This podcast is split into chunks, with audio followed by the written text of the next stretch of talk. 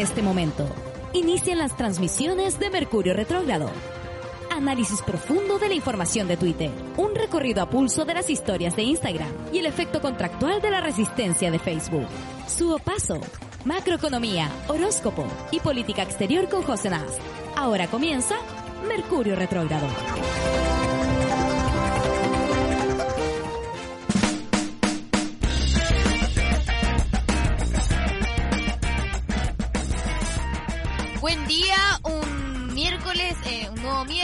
Aquí en Mercurio Retrógrado. Yo vengo llegando y veo que ustedes tienen escenario atrás. ¿Qué se, qué, qué, qué se han puesto atrás? ¿Qué es eso? Mira, este es nuestro búnker.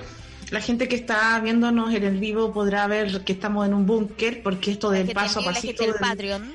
del desconfinamiento no no, no, nosotros no nos moverán de acá, no nos moverán, no les creemos nada, estamos reservándonos para el plebiscito de octubre y no nos vamos a salir de este, de este, de este búnker, porque no queremos contagiarnos antes de votar. Después de votar nos contagiaremos. Ya. Y todo preparado también para la noche, para la noche, por eso tenemos esta carita y estamos Ah, atrasadas y estamos ya, último momento. Súbete la foto, justo llega un pedido, mira, hace como unos 10 días ¿Pedido de qué? Hice un pedido de comida para los para los chicos, comida de perro para, para perro, porque dije ¿Ya? con este 10% yo voy a asegurar a mis perros. po. Claro, por supuesto, po. Sí, pues, lo que primero la, la mercadería y el pellet. Así que ¿Y compré el pellet y obviamente hoy día llegó, entonces atrasás viendo el vivo, el video, el- Oh. esto, lo otro, levántate, su. Sí, que es vivir. No Es complicado. Está súper difícil vivir, está Está súper, súper difícil. vivir. No, si no me digáis nada, si yo también creo que está difícil vivir. Y darse ¿Cómo que ganas para vivir, porque cuando uno además no está en el estado de, de sobrevivencia que uno ya está viviendo además, ¿cachai? Porque no está esa lucha por decir como, ah, tengo que ahora sacar el bicho de mi cuerpo, ¿cachai? No hay una urgencia real, sino es vivir nomás. La posibilidad de la muerte, pero no está aquí. Porque Claro, somos- pero no está... Claro, entonces uno tiene que hacerse más ganas, encuentro yo. Es más difícil todavía. tomar Yo estoy yendo... Sí, no, yo estoy yendo no, a terapia y no sé no si compartir funciona. el pitiwi. Porque ahora Oye. ¿qué te va a cambiar? La vida, José, cuando tú digas querís ya no podís, po? porque ahí va a ir el COVID. No me digáis nada. O sea, cada uno con su propio pitiwi. Es- está difícil porque, mira, te voy a decir una cuestión. Aquí han habido días hermosos. Hermosos. ¿Cachai? Y como ganas de siente salir. las ganas de salir. Entonces, bueno, salí, po. Me junté con una... Porque aquí igual podéis salir. Pero podéis salir a partir como en la noche. Si no tenéis pega, podéis salir como a las 7 de la tarde a las plazas. Solamente a esos lugares, ¿cachai? Entonces yo me junté con mi única amiga aquí del barrio que tengo. Que es de un grupo canábico argentino de mujeres canábicas, ¿cachai? Mira, me lo imaginé que te iba a decir. No, nada de grupos de lectura, no. Grupos de macramé, no señor. Grupos de marihuana. Pero no, pero son mujeres latinoamericanas canábicas bacanes. Y la Lara además es como, eh, no sé, pues es bibliotecóloga, así que igual tiene que ver con los libros. Ella ¿Ya? leyó por ¿Ella qué? Ella leyó por ti. Ella, ella me cuenta todos los libros. Igual ahora estoy leyendo un libro, pero de cabros chicos estoy leyendo. Me gusta igual las novelas de niños chicos. Encuentro Raro, que a veces bien. uno, igual como la, la mujer que contaba películas, la contadora de película parece que, no sé si viste De esa Rivera obra. Qué impactante, Qué impactante, yo la vi. Yo lloraba, cuando yo vi esa obra yo lloraba de, de, de lo hermoso que yo veía. No podía Es un creer libro, po. Sí, po, es un libro, po. Y Es esa- un libro de Rivera Mira, Letelier, po. Sí, pues, y, y una galla tan floja, tan- eran tan flojos que no querían ir a ver las películas, había que contárselas, igual que a ti, que no te dan ganas de leer, que no tenemos que No, contar. claro, no, es que yo soy muy de te lo resumo, sí, yo soy rincón del vago, te lo resumo, pero igual leer, no, leer no, en el colegio no me costaba, pero ahora de grande, sabéis que leo puro cómic. Ahora estoy leyendo esta guapa cabros chicos que me gusta, que es como una novela de terror. ¿Cachai? Esas guas leo yo. Mira, yo ya no leo, no quiero estar leyendo, ¿sabes qué? Ya no me da la mente para... Ahí tengo todo, quiero volver a leer novelas yo, porque sabéis que mucha Sí. filosofía y ya, no quiero leer más a Roland Teoría. Barthes, ya no quiero más. Ahora yo quiero leer algo entretenido, algo apasionante, algo que yo no pueda dejar de leer porque quiero saber qué pasa, como la Es que segunda... ese problema, la 500 expectativa del libro. Sí, porque ya cuando yo estaba en la universidad decía, ¿cómo voy a seguir leyendo novelas si tengo que leer todo esto? Tenía que leer cuantos, montones de libros al mismo tiempo, y todos de historia, de, de economía, de cuestiones. Entonces, ya ahí dejé de leer cosas entretenidas como de novelas, ¿cachai? Pero es que a ti también se te ocurre estudiar algo así, Sí, es que yo quería ser como viejo pascuero Tomás Mulián. Claro. Yo quería cambiar el mundo. Pero ¿por qué? ¿Por qué ese referente?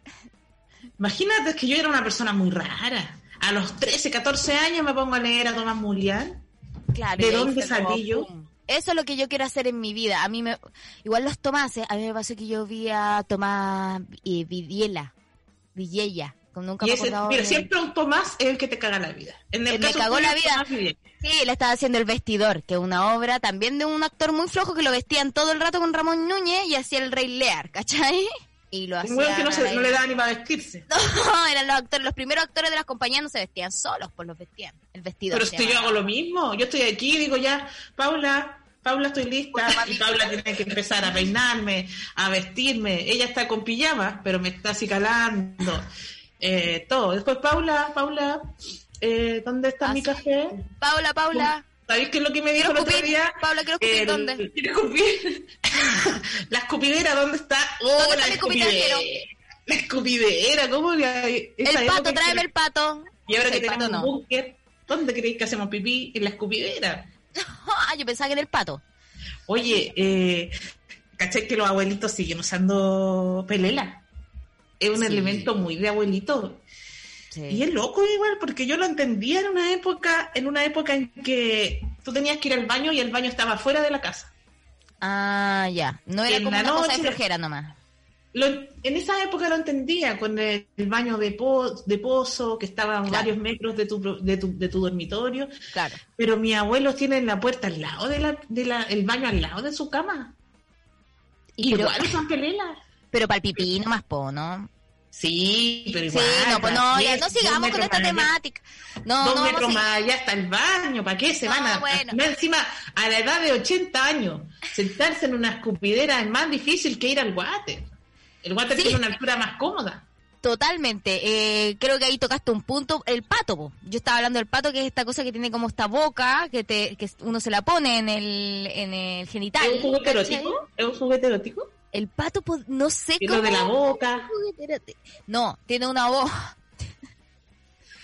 Tu boca está con forma de. No, de pato, es que piensa, es como un pato de vidrio que tiene una boca que uno se la pone en, en la chichi o en el.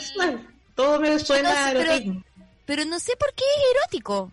Pero quizá, bueno, para que la boca. el pipí es erótico. La boca con el pipí. Asquerosa la asociación. Era una cosa. Bueno, en fin. Con esto estamos partiendo el programa del día de hoy. Usted va al baño cuando tiene frío o no, prefiere hacerlo en una botella. ¿Qué hace? Mande su mensaje al más 569-7511-1852 para un programa a la espera del gran show de su Paso y también que cargado de cosas, cargado de cosas y noticiosas y espectáculos para tu programa de día en la noche. Y también eh, yo tengo que decir que el mundo, después de la explosión de fuegos artificiales ayer de Beirut, no nos deja de sorprender. Pero, a ver, eh, quiero, el día yo, lamentablemente ayer me quedé hasta muy tarde escribiendo y el guion y todas las cosas que uno tiene que hacer hasta, uh, dos, tres, cuatro, cinco. Claro, leyendo. Entonces, y tú sabes que en Beirut tiene el horario cambiado, entonces como a las seis de la tarde, allá eran las doce de la noche y ya no supimos más noticias y entonces yo no me he enterado. Pero lo que yo supe, querida Josefina, es que las primeras noticias decían que habían reventado unos cohetes allá, un lugar donde almacenaban pirotecnia y cosas así. Pero la verdad es que esa explosión no se veía. Pirotecnia, se veía como si fuera, no sé, se veía como si fuera una bomba atómica. Entonces después cambiaron versión y dijeron que a lo mejor no era eso, que había hace muchos años que habían encontrado ahí un almacenamiento de, de armas que ah, tal vez no eran pirotecnia. Y yo decía, no, si los petardos no pueden reventar así, por muchos petardos que haya. Mira, tú eres parte de esas personas que está pensando que esto es un atentado. Una conspiración. Una conspiración sin duda. Y es por eso que yo te invito a que pongamos la música de nuestros titulares y vayamos a la última noticia que sacó Bio Bio TV de Beirut.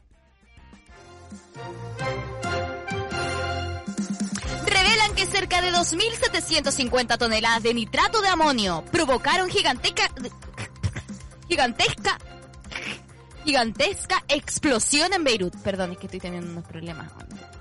Unas, 200, unas 2.750 toneladas de nitrato de amonio estaban establecidas en el depósito del puerto de Beirut que explotó este martes provocando muertos y daños sin precedentes en la capital libanesa. Es inadmisible que un cargamento de nitrato de amonio, estimado en, vuelven a repetir la misma cosa, se halle desde hace seis años en un almacén sin medidas preventivas, declaró el primer ministro durante la reunión de no sé qué cosa. Esto es inaceptable y no podemos permanecer en silencio. Ya, pero como ya no ya permanecieron en silencio, po. Bueno, y eso es lo que explotó, po. El Oye, amonio eh, me encantaría ser una persona más, eh, que sí, o más culta, una persona más científica que ya en la mañana ya estaba investigando qué chucha es ese nitrato de amonio. Es, este es un químico que es un fertilizante químico, ¿cachai? Y que también se usa para muchas cosas. Principalmente es un ¿Es como la acetona? Es como la acetona, se usa para sacarse el- la pintura de la uña. No sé, po. ¿Qué Eh, es? pero dicen que también para hacer están fuegos bombas. artificiales, ¿eh? Y que se usa para varias cosas. Alguien que esté escuchando este programa y sepa realmente para qué se sirve, para qué se sirve el nitrato No, de amonio. Lo que te digo es que somos muy ignorantes en este, en este tema. Y es como que nos hubieran dicho 900 litros de acetona para las uñas. Estaba ahí en el, en el momento de la explosión. Y nosotros no tenemos idea si eso es ilegal, es No, legal, nada. se usa para hacer armas químicas, se usa para hacer bombas, es un elemento que solo puedes comprar en el contrabando, es un elemento que se usa para las guerras, que o simplemente justo con esta cuestión, mira, lo usaban para limpiar el COVID ahí. Para limpiar del COVID y, y lo almacenaron ahí, almacenaron demasiado. Y un día estalló la cuestión. Un, un gallo se puso a fumar, tiró la colilla ahí ¿Te y cachai? explotó todo. No, No no, no, o sea, no sé por qué Tiene habrá sido. Nosotros Pero no sabemos bodega. nada, pero nuestros auditores estoy segura que saben. saben Sí, probablemente. Y, y sabes qué, esa cosa que explotó, eso que tú dices, porque además la explosión tenía un color rojizo. Era impresionante la era era casi bella. Y, y- imagínate tú, Josefina, ahí, ahí tranquila, y viste la novia que se estaba casando. No, es que también me pasó eso con el morbo de los videos. Había tanto video por la onda expansiva, que dicen que esa onda expansiva, que se ve tanto, tiene que ver con el sonido. Con fue tanto el, sonido, que eso es lo que se rompió así, ¡pah! que a la gente que estaba kilómetros, porque a los kilómetros y kilómetros vimos los videos.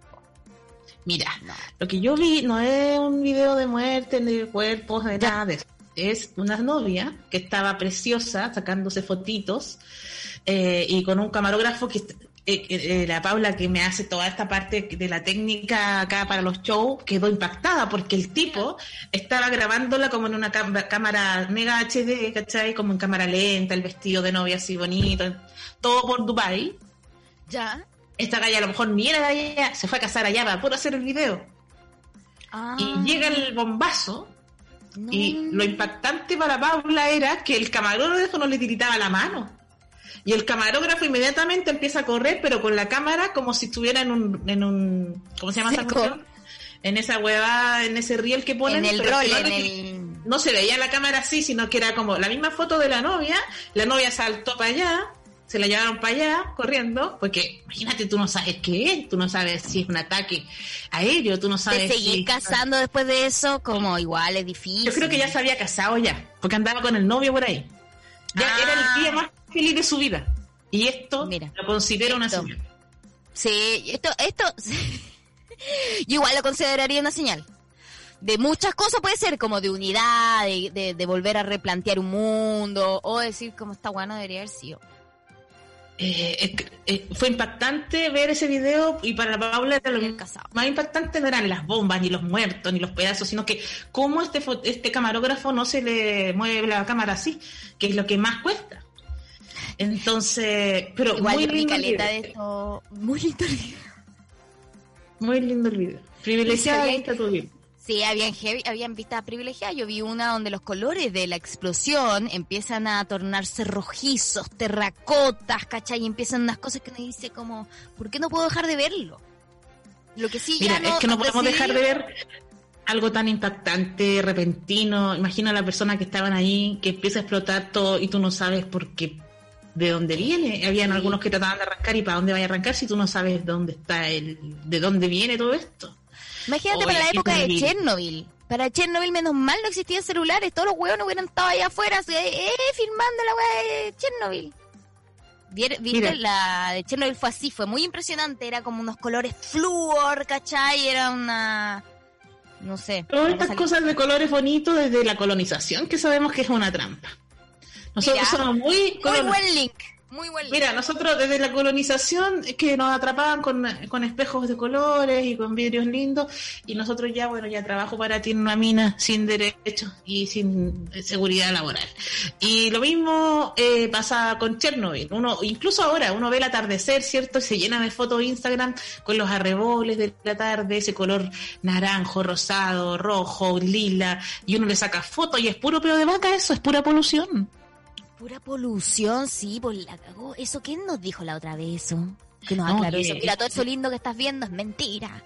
Es, es peor de vaca. Y pipí de amonio y, y, pipí de vaca. Y se va juntando en la atmósfera y se ve todo naranjito en la tarde. Qué lindo. Y uno se va por lo lindo. Bueno.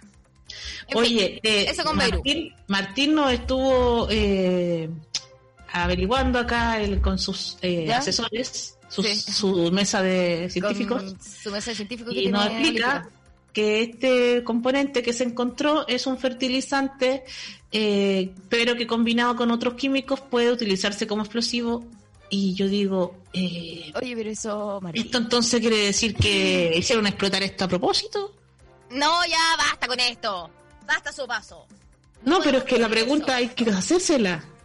Porque ya sabemos lo que pasó con las Torres Gemelas. Sí, claro, pero aquí dicen de que esta bodega, todos sabían que existía esta bodega donde está esto guardado. Seis años, que esto había sido confiscado, guardado y nunca lo encontraron lugar. Y sabéis que si tú vayas a guardar explosivos, ¿por qué no guardarlo en un puerto turístico? ¿Por qué no? ¿Por qué no? Pero mira, en cambio, ¿qué? Confiscan droga, desaparece el tiro. ¿Qué la van a guardar? No, sí, también ese es el problema. Ese es el problema. ¿Viste? El doble estándar del Líbano. No, sí, en el fondo...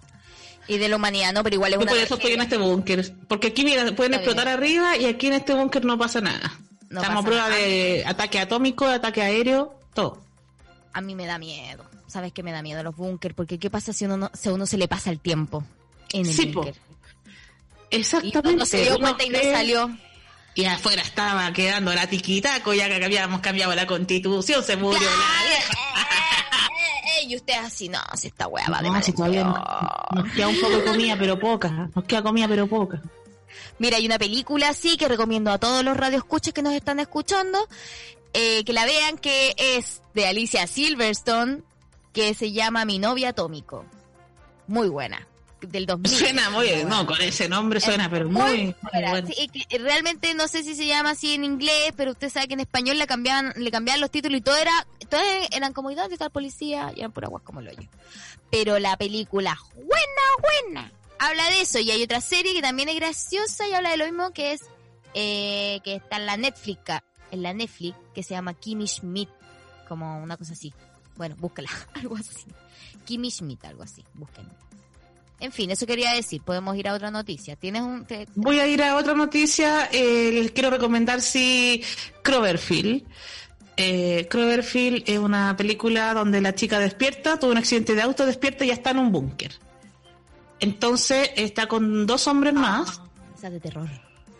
Y todo en la película tú no sabes si realmente la tienen secuestrada o realmente hay una cosa afuera que no se puede salir y está en un búnker encerrada con todas las comodidades años 60, eh, todas las decoraciones años muy 60, hay comidita, libros, de todo y ella dice esto debe ser mentira. Hay que salir. Y tú, también, como espectador, no sabes si esto es real o mentira, porque ella despierta y está ahí, pues, encerrada. Oh y el tipo actúa como una psicópata igual, entonces véanla, me, vean hasta no le voy a hacer el spoiler, pero los que no la han visto, si les gustan este tema de las conspiraciones, vayan a verla. Yo, una de las yo creo que debe estar, y si no estarán en Amazon, y si no estarán en HBO, y si no estarán... Series 24.t. Exacto.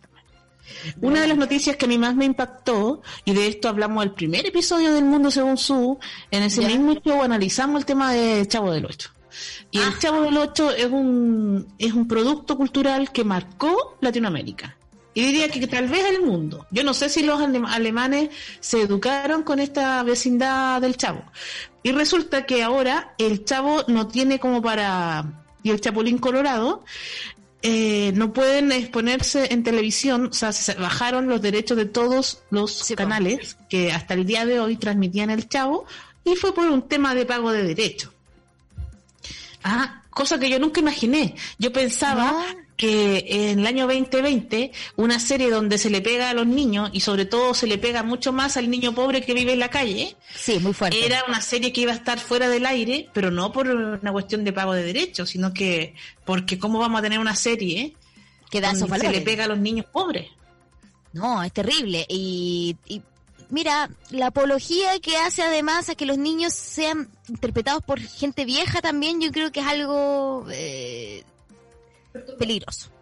¿Cachai? Es peligroso. O sea, no, y sobre todo interpretados por Roberto Gómez Bolaño. Por Roberto Gómez Bolaño, escritor. Ese era un gran escritor, ¿sabes qué? Es un gran escritor, pero para actuar como niño no. Para actuar, oye, era una cosa horrible. Mira, eh, yo creo Bolaño, que... Bolaño, ¿qué es escribiendo sus novelas? Bolaño, ¿qué es escribiendo sus cuentos de cigarros y de mujeres? Y de... Pero Bolaño haciendo de niño. No. ¿Te acuerdas cuando una galla pensaba que Bolaño era el Bolaño de Chespirito? Sí, y lo mató así como, bueno. Y estaba vivo todavía ese Bolaño. Murió, murió, el buen, murió el buen Bolaño y quedó vivo el otro Bolaño. Y el otro Bolaño sigue vivo. Y ahora está enojado porque no recibe la platita de la plata del chavo. No hay ningún Bolaño ya, po. El otro ya no quedan Bolaños. Por eso, por eso él se dejó de pagar, pues así la gente se murió y dijeron, ah, ya, entonces ya. Ah, ya está muerto el chavo. Sí, están los dos muertos, los Bolaños. ¿Cachai? Los Gómez Bolaños están los dos muertos, entonces, y entonces por eso dejaron de pagar, yo creo, ¿cachai? Y además, y además, en la vecindad tenía la masaca, todos peleando los derechos, que el chico decía que lo había inventado él, que la chilindrina no tenía derecho a ser la chilindrina, la chilindrina ya tiene 97 años y sigue haciendo de chilindrina, la pobre chilindrina ya no tiene dientes, pero no porque sea niña. No, es porque el crack.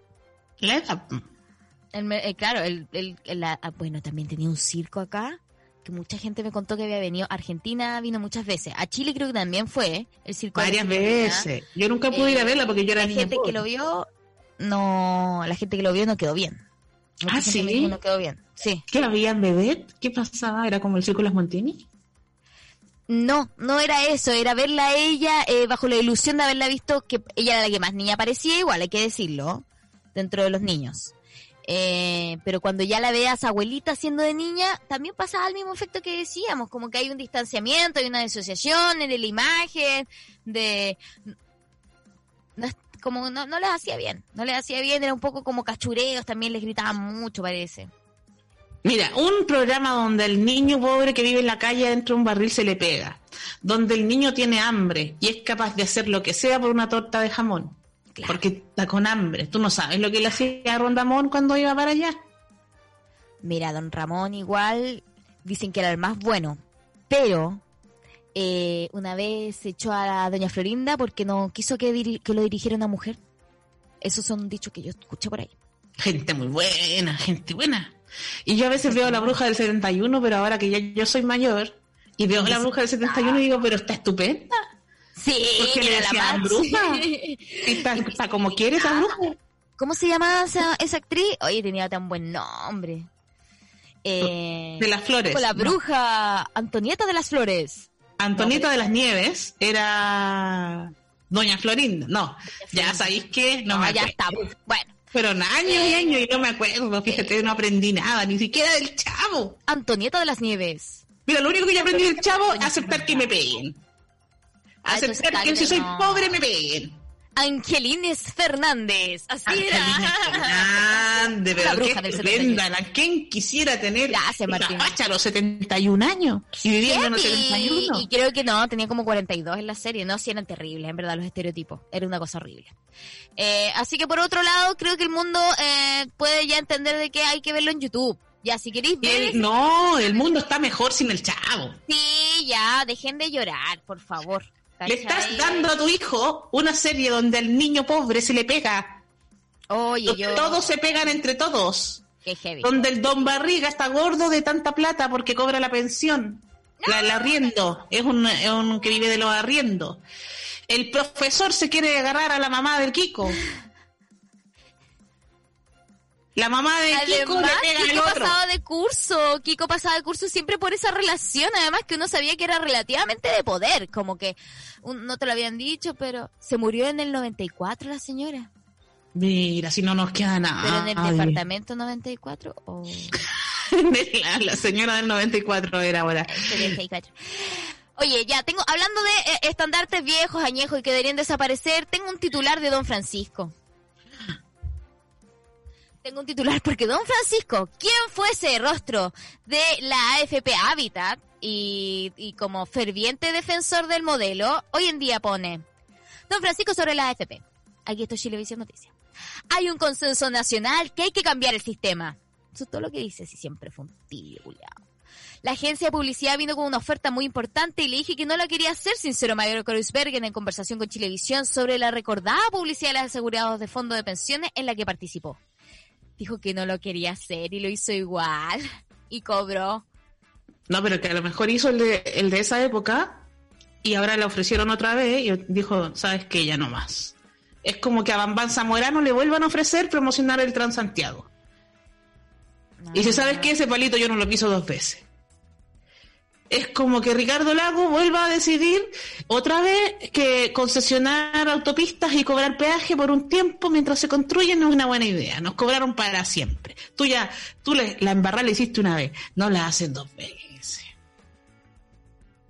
Oye, pucha. Ay, qué Y, oye, pero este viejo, este viejo, eh, Pero yo también, ¿sabes ¿sabéis por qué está diciendo eso? Yo creo por Está diciendo eso porque ¿Qué tipo de ahora. populismo? para que no lo odien más. Sí, Ya yo también estaba buscando. Se supieron sus abusos con las modelos, con eh, mucha gente ha hablado, el, el hijo no dije, ¿Para qué a hablar esta weá? Entonces, no, es que fue rostro. Viste que era la época en que decían que Provida te daba el 100% de tu ahorro. Sí, no, pero mira, eh, no, mira, yo tengo el audio aquí, pero siempre se oye más o menos mal. Voy a ver si lo puedo poner eh, bien. Estoy hablando muy mal, lo sé, perdón. A ver, no, Tranquila. es- es- esta no Ah, es. esa música me calma. Me dan, esa música me dan ganas de entregar la plata al tiro. Estamos, eh, esta, es la cosa de Chilevisión. Tengo que adelantarlo. Eh, no preparé esta nota, no la preparé bien, ¿cachai? Porque No, veo que, mira, esto pintaba para bueno. pintaba bien, sí, pintaba bien, pero Eh, bueno. uh, En fin, eh, pasó nomás, po. No se pudo ver nomás y, y, y bueno, la vida así, ¿cachai? ¿Te acordás cuando te mostré a, a don Francisco desnudo? Hoy que fue difícil ese momento para la tele, para la televisión. Yo iba a decir como que nosotros tuviéramos una- Para, es que nuestra vida en el fondo es la televisión, entonces fue un momento difícil para la televisión, lo que equivale a decir para nosotras mismas, para nuestra psique, para nuestro desarrollo intelectual. Fue difícil ese momento para Aquí está, nuestro aquí está, devenir. lo estoy logrando, lo estoy logrando. Siempre es interesante escuchar otra opinión. Yo entré a Provida. Ah, era Provida, no era ¿Por qué?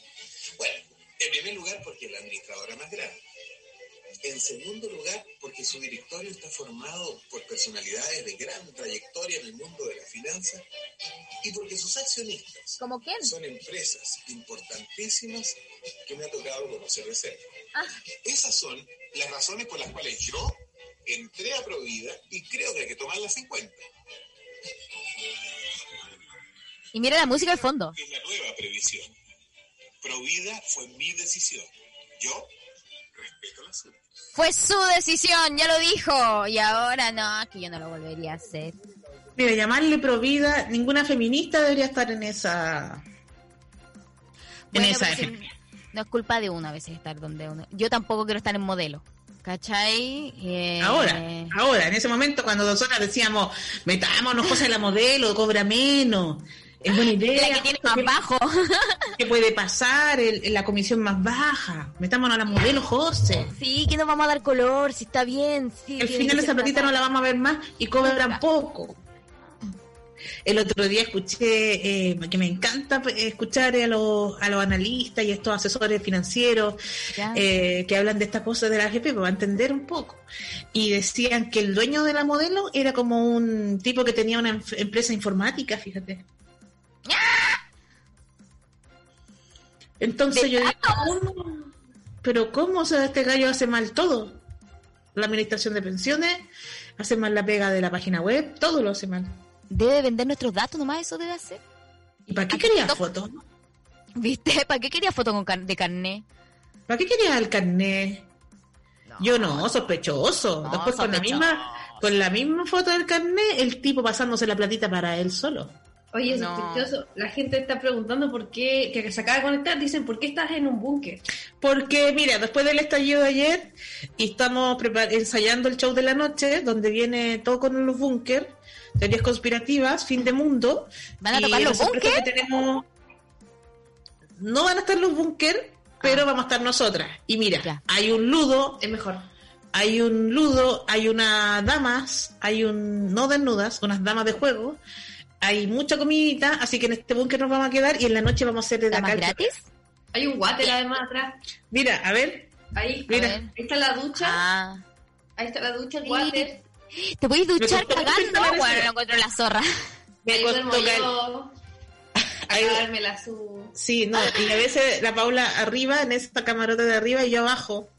Ya. Tuvimos que censurar con un círculo negro arriba porque ahí hacemos otras cosas. Ah, ¿Y solo ahí? en, ese, en ese hoyo se meten y... todo muy funcional, todo tiene que ser muy funcional. Ah, claro. Es un búnker, el espacio se tiene que aprovechar bien. Eh, eso es la sorpresa que tenemos para la noche, para el mundo según su, que viene con Tuti, eh, lleno de sorpresas y de un mundo delirante. Claro. Como ustedes saben, una creatividad que chorrea. Delirante. Claro. delirante, somos artistas. el, mi chaleco me hace invisible, soy una cabeza sí. Me encanta que sea solo una cabeza. Ah, mira, mira, mira cómo nosotros podemos ir a la psiquis de su paso y, ver cómo ella realmente... Eh, cómo realmente pienso. Lo que me importa de la Paula, su mente. Su cabeza, su cabeza. Pero igual... Su eh, cabeza. Pero no, qué bonita que te ves, qué bonita que te ves hoy día, Paula, con eso. ¿Viste el corte de pelo que te mandé? Es que estamos en el búnker, no tenemos cómo cortarme el pelo. Oye, hay audios. Oye, qué bueno la gente no está escuchando. A ver. Hola, hola chiques, ¿cómo están? Oye, puse mi, me senté con mi tacita con cereal, sintonicé la, la holística de la aplicación y me aparece y la subo ahí hablando de, de pipí, de, pelela. Cosas agradables. Cuando yo era chico, y todo igual, eh, la Yaya tenía una silla que tenía un tarro al lado de su cama. La silla con el tarro, derechamente sí. Eh, usa pelela, todavía. O sea, nunca ha dejado de usarla. Oh. y también tiene el baño al lado de su pieza, pero como a la una, ponte tú de la mañana, se levanta y se escucha el chorro. Imagen. Y se caga la risa. Y además que te me a ti mismo con ese chorro, pues, ¿cachai? Si hace la que sí, la sigue que está hablando. Normalicemos ir al baño. Sí, no, no, normalicemos. O sea, hay que mirar. No, si yo, como que eh, para mí el que te rebote el pipí en tu propia piel es una cosa que uno, como que ya. Mira, a una cuando hace pipí en la calle, por mucho que abra las piernas, le rebota todo lo que es la pantorrilla, en el talón. Es una sensación gloriosa. Y cuando una hace pipí con la amiga en la fiesta, no era tan amiga. Pero después de estar con el poto para arriba, en una calle, detrás de un auto, Chao. vigilante, que no pase ningún, ninguna persona, eso te eso la amistad la, la, fortalece después de eso, porque tuviste poto con poto en una calle solitaria. Sí, le cuidaste la raja a tu amiga, literalmente, ¿cachai? Y eso es lo que hace una con la amiga, cuidarle la raja, porque tú sabes que cualquier cosa puede pasar. Sí. audios para dejar de hablar de pipí? Yo creo que sí. Bueno. Hola chiquillas, el nitrato de amonio es un em, líquido, o sea, es una sustancia, es un compuesto explosivo y lo ocupan los terroristas para em, llevar sus cometidos. Eso es principalmente. Y un claro ejemplo es 1994, el ataque contra la comunidad judía en Argentina. Beso. Nisman. Mira, yo te digo que estas cosas, así, una- un nivel de explosión de estas características, eh, me suena muy raro que sea una, una- un infortunio. Probablemente algo hizo detonar tan, tan, porque es una explosión. ¿Cachai? Que un incendio era al principio un incendio. Sí, y un incendio va de a poco, eh, pero es distinto, este tipo de explosión me huele a que puede ser algo eh, más político, no sé. Ya, no le sé. traje el remedio. Eh, escuchemos el audio para Bueno. que se el remedio. Ah, ¿cómo están? Oigan, creo que hay una confusión porque yo tengo entendido que mm, Bolaño hay dos. Hay uno que es el escritor y otro que es el actor de, mm, de del Chavo. Pero son dos distintos. El del Chavo es Gómez Bolaño. Sí, amiga, lo Me hiciste encanta súper porque lo dice, pero tampoco tiene tanta seguridad como no, porque, porque debe ser mucho más joven que esa esta niña. Es que estábamos haciendo... Ni, no entendió ni siquiera de, de dónde venía nuestro chiste.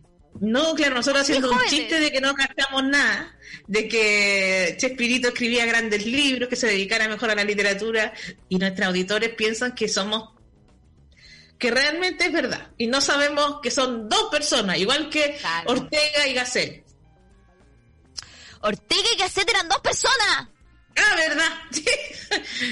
perdón, eh, perdón. Eh, eh, se me enreda, pero es un chiste porque es muy antiguo, pero muy antiguo. Claro. Murió Bolaño, Pásase. una persona que era como una Miss que animaba un programa, eh, anuncia la muerte de Chespirito.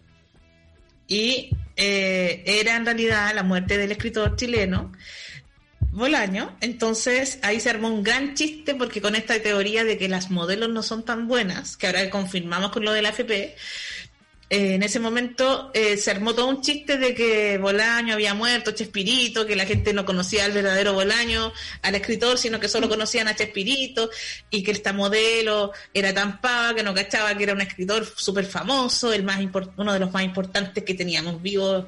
Que claro, Eh, la diferencia era Gómez Bolaños. ¿Cachai? y está como claro. que no, nada. Pero ese chiste, claro, eh, en el nivel de nuestra sabiduría pasa porque en realidad no cachamos nada. Nada. Pero bonito, hacer bonito este audio que acabamos de recibir hoy día porque lo encontré muy honesto. Sí, porque ella lo dijo con dolor igual, ¿cachai? De hecho, desde Sí, realmente Tratando, tratando de ayudarnos a nosotras. Todos los auditores que son más intelectuales, que nosotros le vendimos en la pomasta, una sociedad, no, sí. y dijo, ah, esta cree que Bolaño es Chespirito y Bolaño, Bolaño es Chespirito, detective salvaje, no, no, no, no, no, este galla, esta galla no ha leído nada, y se empezaron a cambiar a otra radio, a una big radio, a una radio alta, grande, llena de funeques. Pero ya no existe esa radio. Ah, bueno. Ya quedaron con la radio Carolina. No, la, sí existe la Carolina, todavía, aún Y tú existe. trabajas ahí. Siempre le tiro mal, siempre le tiro mala onda a la Carolina. Sí, Y es lo que te siempre. esto, ¿no? ¿Sabes qué? Sí, Me- un así. para Carolina. Un saludo buena, para buena para tirar, eh, para tirar palo a las cosas con las que uno sobrevive, está bien, no importa. Por algo esa radio, mira, esa radio será lo que será, pero da para, para un sueldo y nosotros en cambio... y- Es que estamos- Mercurio retrogrado exista de manera indirecta. Sí, en el fondo, No, Carolina también- financia holística, de alguna forma, de alguna extraña Sí. manera. de una extraña Oye. manera, sí. Candela también. Oye, ¿tú sabías que tenemos un Candela. Patreon y la gente que está en el Patreon puede ver los videos de nuestros programas? Ah, no te creo. ¿Y cómo puedes ingresar al Patreon? Tú, Paula, ¿cachai? No mira. yo no sé quién es Bolaño. ¿Sabes Mira, no sé. Yo no sé quién es Bolaño. Muy, muy, muy jefe. Muy jefe esta actitud. ¿Qué pasa? ¿Cómo no te No, vamos a hacer una fotocopia de nosotros ahora? Voy a hacer Martín explicando. No, mira, tranquilo. Vos ingresás al patreon.com slash holística radio y metés tu tarjeta de crédito para que te cobremos hasta el final de tus días. Y si no Es tienes tarjeta de crédito, con el. Match, No. sirve Match, Wallah, no importa desde qué lugar del mundo estés, ¿cachai? Te podemos obligar a pasarnos tu platita. Puedes mandar tu al más 56975111852. Somos como Don Francisco. Pero lo bonito es que tú puedes poner de 3, 4 dólares, puedes poner muchos dólares y también puedes cortar la suscripción cuando tú quieras. Exacto, y la idea es que los que pueden aportar con algo, aportan, y los que no, no importa, porque igual seguimos entregando contenido gratuito y de calidad. Y de calidad. Mira, Aunque no sabemos quién es no tenemos tanto problema con los arrepentidos, ¿cachai? De los arrepentidos del mundo de los cielos. Si no lo pudiste hacer antes, hazlo ahora y cuando dejes de poder hacerlo, te vas y vuelves después, ¿cachai? Cuando Andrea, pueda, cuando Andrea pueda. nos dice, no me funciona la CMR en el Patreon. Es que es solamente para tarjetas internacionales o tarjetas de crédito Visa. Por ende, lo que tú Ah. deberías hacer, querida amiga, es i- vincular tu tarjeta de cuenta RUT o débito a un match. Match del banco BSI. O hay otras también ahora. O hay otras, pero te recomiendo Match. También está- hay una de Santander que se llama Santander Life. Y funcionan como Igual tarjetas de Santander es el diablo. siendo que no lo son. Santander es el diablo y Match es gratis. Así que... Y no sabemos quién es, que es un poco mejor a veces. No, sí, es BCI, ya FCI, cachamos ya. FCI. Ah, Pero es como que tú tuvieras una tarjeta de crédito. Pero no es tarjeta de crédito en realidad, sino que es como una tarjeta de crédito prepago, pero te sirve para estas cosas. Para Netflix, Spotify, Patreon, Patreon, Patreon, Patreon. Le- Tenemos otro audio. Ya, tenemos otro audio. Hola mis babies, aquí Paco Macho. Oye, yo me acuerdo perfectamente el nombre porque yo era súper consumidor de farándula po, en estos años. Eh, igual hasta el día de hoy en verdad. Y el nombre de la chica que se equivocó es eh, Carola Zúñiga. Ella también salió como tercer lugar en un Miss Chile y toda la wea. Y se equivocó en un programa que ella tenía en Zona Latina. ¿Cachai? Que le estaban informando como en vivo. Y demás, pues demás, demás que lo, obvio que lo confundió todo el rato. También. Y también, confesemos, no. ¿Quién ha leído Bolaño acá? José, ¿tú leíste Bolaño? Sí, los detectives salvajes, pero no me gustó. Yo no soy como.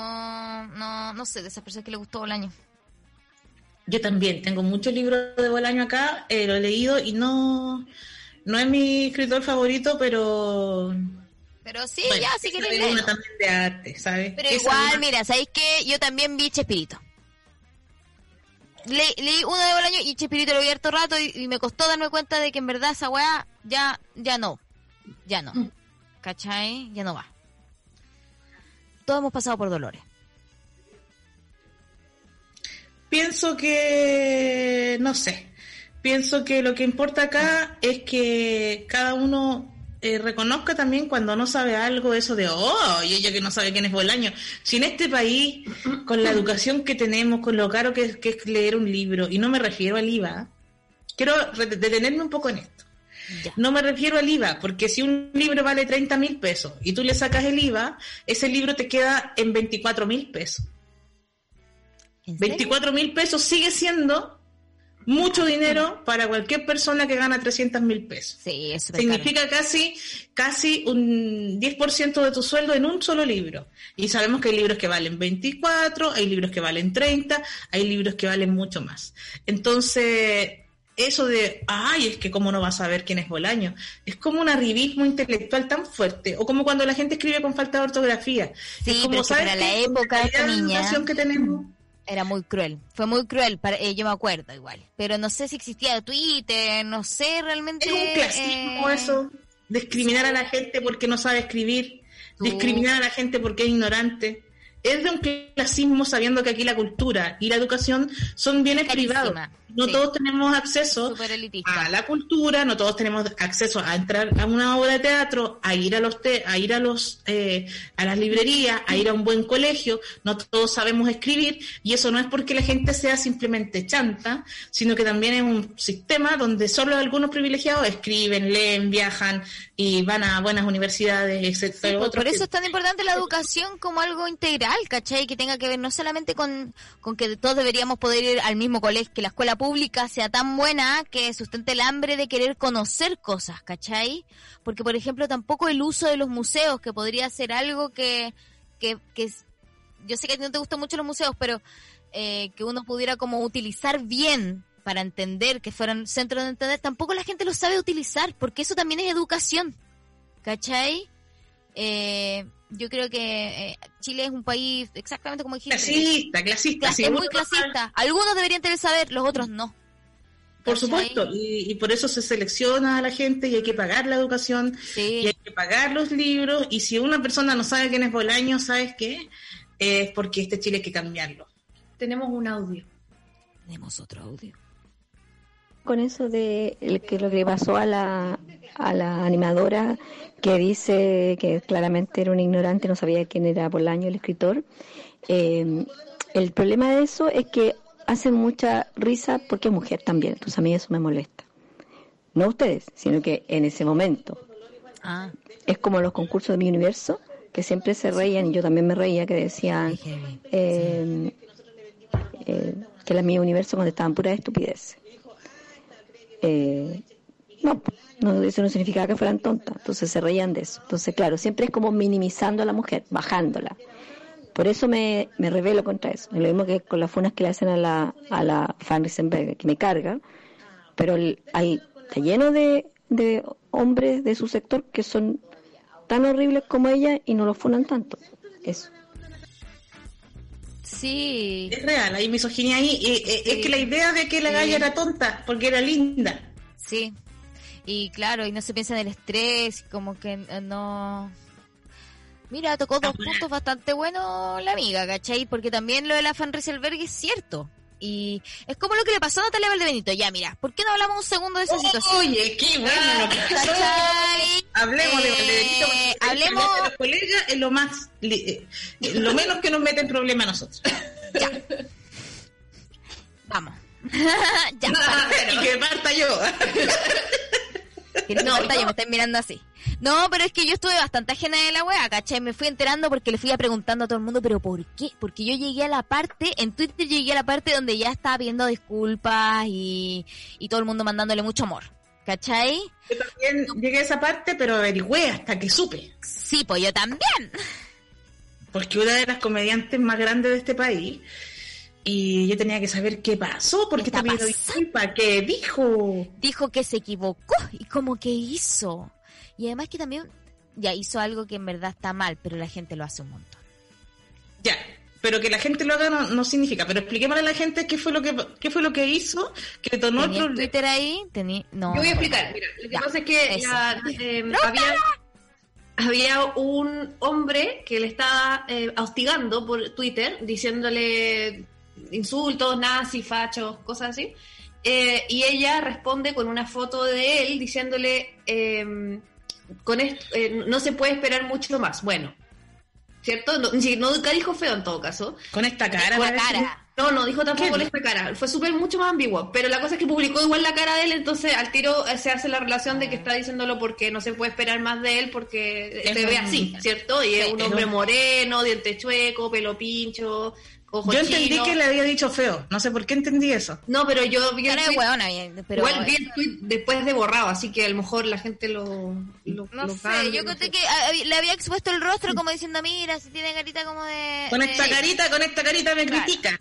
La Claro, cosa es que el- No, pero como que estaba... eh, y se revela que el hombre en cuestión es un hombre en silla de ruedas, tiene apellido mapuche. Ah, Y todo el mundo empieza a decirle a Aníbal de Benito, pero tú no te puedes burlar de alguien en silla de ruedas. Bueno, todo el mundo lo facho, porque digamos que la otra gente sabemos que la gente en silla de ruedas no necesariamente tiene superioridad moral como para no ser eh, criticada por su... de... Sí. ¿cierto? Y eso no lo hace un menos un hombre facho que la está acosando a una mujer por pensar, por decir. Yo creo que igual mucha gente que no era necesariamente de derecha sí estaba eh, haciendo el scratch o la funa porque él era una persona en silla de ruedas con el argumento teletonístico, don francionístico de que a una persona en silla de ruedas eh, no se le puede criticar nada porque él está en una posición entonces eso me parecía una tan grande supina una estupidez tan profunda y una forma de discriminación también porque no porque alguien esté en silla de ruedas ahora no lo podemos criticar sus pensamientos y sus actos que en este caso eran los actos de acoso pero comunidad. yo había entendido... Ay, entendí una historia distinta. Eso eso pero es que eso es por un lado José eso pasó por un lado Eso fue una... una, una... Y luego ella dice, no, yo pido disculpas, no por insultar o reírme de alguien que está en silla de ruedas, porque de hecho ya no se rió de la silla de ruedas, de hecho no, no sabía que tenía No, silla. no, no, no se ve. No porque era una persona fea. Y, se, y, y Ah. reírse de una persona fea no se debe hacer. Y eso y ella pidió disculpas por eso. Ah, ya. Pero la gente la funaba por la razón equivocada, porque somos tan, en el fondo, Chile es tan facho, que le molestaba que se rieran de una persona en silla de ruedas, pero a Chile no le molestaba que se rieran de una persona morena por fea. Porque Igual aquí sabemos que tiene que ver con ella, la- Sí, pero bacán ella que logró decir como, oye, ya sabéis que me equivoqué, pero aprendan a ver cuál es el, eh, cuál es el error, ¿cachai? La gente no entendió nunca el error. Y No, pues, pero, pero me parece eh, muy...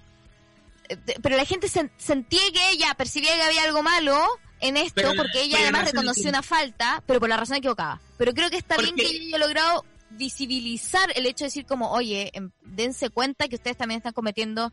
¿Dónde está el prejuicio, además? Obviamente esto fue usa- usado para criticarla porque se la critica a diario, se le amenaza de muerte. En ese, ese callo, ese mismo tipo le había subido el teléfono para que todo el mundo le, la molestara. No, eso lo Ella recibe acosos de todo tipo, eh, muy invisible, y entonces ella reacciona y para defenderse de esta agresión alude a la, a la fealdad de este tipo. Eh, explícitamente o no, era eso el contexto de su Claro. mensaje.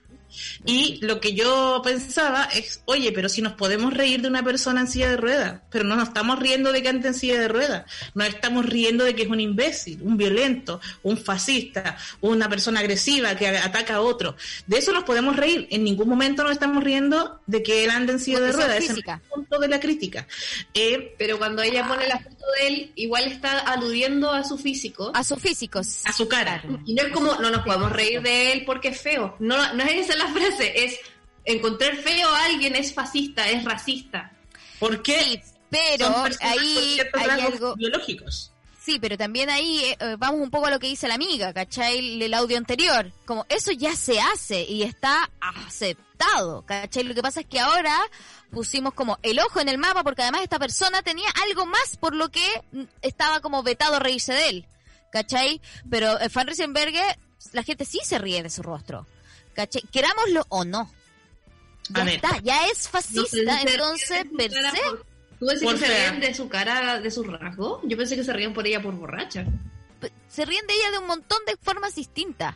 Se pueden reír de su cara, esta cara donde está así, ¿cachai? Esto como, eh, igual se Pero mira, yo cara, no constantemente- borracha, Constantemente hago chistes donde pongo personas que se parecen entre sí, como el ministro Briones y Dimundo, como Carnatala y Pablo Herrera, como Van Riesenberger y, y la muñeca diabólica de Anabel. Anabel. Pero yo no estoy diciendo que ella sea bonita ni fea, estoy diciendo que mira como dos, dos personas tienen cosas algo parecidas. Según mi opinión, Claro. se parecen.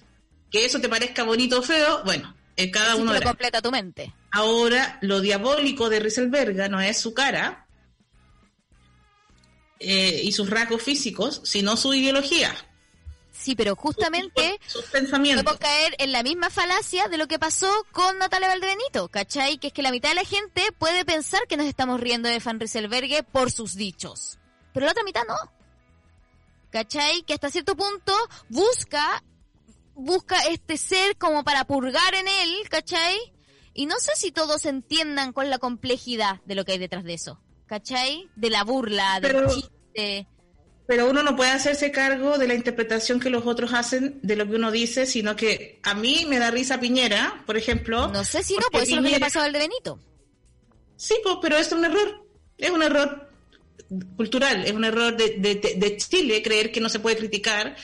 Esas, per- todas esas personas están equivocadas al pensar que no es criticable alguien que anda en silla de ruedas. O sea, si tú andas en silla de ruedas, tienes permiso para hacer cualquier cosa porque nadie te puede criticar.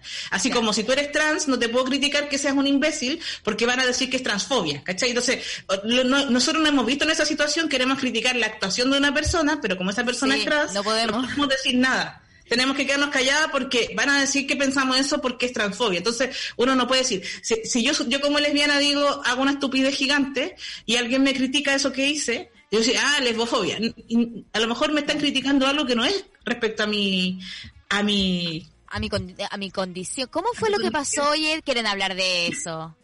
Es que, ¿sabéis que esa parte de la filosofía de las disidencias sexuales, eh, hay muchas Yo, tampoco, yo también llegué tarde. Hay muchas teorías sobre eso y yo encuentro que igual eh, es un poco fuerte el tema porque hay personas, eh, a pesar de que no todas piensan de la misma forma, que eligen ser lesbiana, por ejemplo.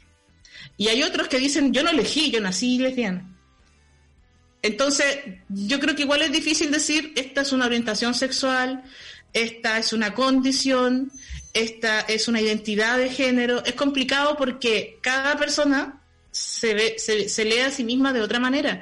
Hay algunas lesbianas que piensan que se convirtieron en lesbianas, que eligieron ser el lesbianas. programa nosotros tuvimos, ¿te acuerdas? Entonces uno no puede decir, no, ya están equivocadas y eso es una, es una estupidez gigante. Y en realidad son bisexuales o en realidad siempre nunca nunca cacharon. Entonces, Como- si alguien lo ve como una opción política o sexual, como una opción, otros te dicen, no, no es una opción, yo nací así y no tengo la culpa. Entonces, es una condición, es una orientación. Son matrices teóricas eh, profundas, de muchas lecturas, que hay gente que adhiere más a unas interpretaciones de, de sus orientaciones sexuales y otros a otras eh, teorías. Y yo creo que es un poco fuerte estar por Twitter diciendo, mira, esta persona que dijo que se nace gay, cuando en Espérate. realidad no se nace, o viceversa. Que es muy duro. eso quería. ¿Cómo? Ya. Es que a eso quiero llegar. Es cómo, porque no sé desde dónde, eh, qué es lo que querían abarcar, ¿cachai? Porque ellos dijeron, la, la respuesta que fue como, eh, no, fue una, un error de semántica casi, ¿cachai? De la pregunta. La pregunta era, ah, ¿cómo ellos podrían haber fo- reformulado esto si querían plantear ese tema? Como, ¿cómo se llega también? Yo no me enteré en todo caso del atado. sexualidad? No le di bola al atado de que dónde salió eso. No, yo no cacho de que estáis hablando de esto tampoco. Fue una pregunta que salió en... Eh... Pucha, ahora ya, que llegué tarde, pues, amiga. Mira, no sé de dónde salió el escándalo, pero sí vi a Salió compañeros... el escándalo de- si era. Si, eh, esta pregunta era de el servicio de... eh, es como un, una secretaría nueva del gobierno. A ver, que oye, no- espérate. ¿y si, No sabemos de qué estamos hablando. Y si escuchamos el audio mientras tú No haces sabemos memoria? de qué Ya, estamos eso, vale, lo voy a Ya. buscar. Hola, ayer Villauta hizo un live para decir que Natalia Valdenito se estaba aprovechando un chiste de él y lo estaba llamando su amigo cuando en realidad ella lo único que había hecho era pisotearlo cuando ya estaba en el piso porque lo pasó muy mal después de todo lo que dijo cuando nos mandó a leer a todas porque nos, nos trató de poco feminista, que no habíamos leído el cuento de la criada, que era algo básico, etcétera. Así que ha tenido harta polémica la cabra estos días. ¿Qué? Oye, Oye, yo... Fuerte. Yo el otro día quiero confesar... Quiero, ¿Sabes que Quiero transparentar una situación. Puedo hacer, un- hacer una cosa que no deberías, después me arrepiento. Me voy a transparentar. no sé. Oye, Yo ya. me metí a ver al, Ra- al Rafael, al Rafael Villota, no, ¿cómo se llama? José Miguel Villota, Miguel Villota. que mandó a todas las feministas a leer porque considera, es esa misma lógica revista, ¿no? Es que lo que pasa es que José Miguel Villota, aparte de ser un hombre cis, eh, le dice a las feministas lo que tienen que hacer, o sea, un mansplaining, mansplaining imp- impactante, él no se da cuenta que de cuáles son sus privilegios. Él también ha dicho que las feministas que no han leído ciertas cosas son unas pésimas feministas, unas estúpidas y las ridiculiza permanentemente. Y después de que ha sido funado varias veces, ha, ha dicho más y más cosas eh, para referirse a las mujeres feministas como una como una no sé, la- los peores insultos, ignorantes, las tontas, eh, así se refiere a las feministas. Es fuerte igual porque él se sentía feminista, eh, por lo- o sea, decía cuando estaba en farándula que él era feminista y lo que ha, se ha dedicado últimamente, entonces el otro día yo me metí a ver su, porque lo le vi su cara en las redes sociales. ¿Ya tú entonces dije, estuviste en este vivo entonces? entonces le vi, le vi un vivo, pero de pura morbo, como cuando uno ve, no sé, po, cuando ¿Y tú qué ves te ¿Viste el vivo entero? Tú querés ver a Piñera, pero para puro decir qué estúpido que es. Y hice eso, fíjate. Y me metí a ver, ¿sabéis qué? En, en, ¿Qué te eh, pasó? fue fuerte, pero yo hacía el aseo y escuchaba esto y era insulto tras insulto. Primero, la situación hegemónica, ¿no? Las que no han leído esto son unas eh, imbéciles. ¿eh? Porque De eso no se trataba el vivo. En un, eh, sí, en un momento se- habló mucho rato sobre lo estúpidas que eran las feministas, que eran las feministas del peo porque no leían a las filósofos y a las literaturas más, más profundas, porque siempre se jactan ellos. Y el, el tipo de comediante, no quiero decir nombres, ¿no? Pero que se jacta como yo que hablo inglés y que he viajado y que he visto a estos comediantes, soy bacán, y cambio ustedes, los rotos, ¿cachai? Ustedes no saben nada, que es como muy clasista la la, la definición de yo soy esto porque mira, yo yo actué aquí, yo actué allá, yo fui a ver este show, yo he leído estas cosas, con no como tú, dice. yo veo estas series, en cambio tú, que eres un roto, que no tienes cultura, y no, ellos no son capaces de hacer la conexión entre que cuando uno no tiene esa cultura para ver otras cosas, por ejemplo, porque no viaja o porque no habla otro idioma, es un problema de clase. Y la clase opresora es esa. Entonces, muy fuerte cuando un cuico le dice a los pobres que son ignorantes, porque hay una violencia ahí bien profunda que es de clase. ¿Y yo te cuico? tiene eh, eh, habló todo eso este gallo, por supuesto que hablaba de sus amigas que no lo defendieron y no decía nombres, pero me imagino que son sus amigas comediantes, Oye, no sé. pesito, Era eh. un río de caca, oye, era un río de caca y lo que más hacía era insultar, insultar, insultar a la feminista y se reía, decía que iba a ser, por ejemplo, un iba a ser un podcast que se llamara Yo el verdadero feminista para que las feministas se enojaran. Y yo creo que es muy Bueno, fuerte. entonces, porque yo creo que también- enemigos igual. Entonces tener a, a Siempre, un- pero a ese enemigo... Yo creo que también, eh, yo tengo como que se desprogramó en un momento, ¿cachai? Entonces también eh, el tecito que nos vino a contar la amiga, no eventualmente decirle las cosas donde vienen también. Oye, encontré Yo creo que no se finalmente... Yo creo que no se desprogramó. Yo creo que él es un misógeno, cuico, arribista y solamente ahora está antes lo mostrando- veía ahí. y Antes antes, no antes se hacía el, el aliade, pero en realidad él es un ser, es, discurso es similar a una Pilar Sordo. Yo encuentro que... eh, Pero esa mujer está programada, pues, ¿cachai? pero yo la, yo la ¿sabéis que yo lo, yo lo escucho cada cierto tiempo porque me preocupó su estado eh, cuando lo vi? Sí, pues sí. Y, y fue fuerte igual, no lo llego a tomar en serio, ¿cachai? No llega para No. una... No, No, no, no puede tomar en serio porque una persona que tiene problemas. así. Yo creo que tampoco, eh, él no, no, no, él no, él tampoco se merece en ese momento porque tampoco físicamente sale como a que lo tomes tan en serio, ¿cachai? En fin. Oye, encontré la pregunta, Pero con esto no broma- ir. Pero, pero entre broma y broma, ins- insultar mujeres es súper fuerte igual, porque por mucho que tú estés haciendo un chiste, eh, desde tu posición de hombre cis y de plata, donde te mantienen para que vivas en tu segundo, tercero, cuarto vivienda, no es eh, una posición donde suene bien agredir a otros. No, Porque o sea, tienes mucho nunca. privilegio para estar insultando a mujeres. ¿Cachai? Nunca. Es muy, es muy violento, me refiero a que es un chiste muy violento. Sí. Eh, no se logra entender como una locurilla. No quiero decir que él tiene problemas mentales, porque yo no creo mucho en eso, creo que tiene que hacerse cargo de lo que piensa, pero entre un feminista, un feminista cuico así como él y un, y un, no sé, un facho, eh, ambos lo que se dedican es a insultar a mujeres. Sí, la cagó. Entonces al final hacen lo mismo. Y hablando de enfermedades mentales y fachos, el móvil H va a denunciar a la Catalina Pulido. Eso. Ya. No, si Oye, sabéis que este eh, programa debería durar más. Tenemos tanto que pelar.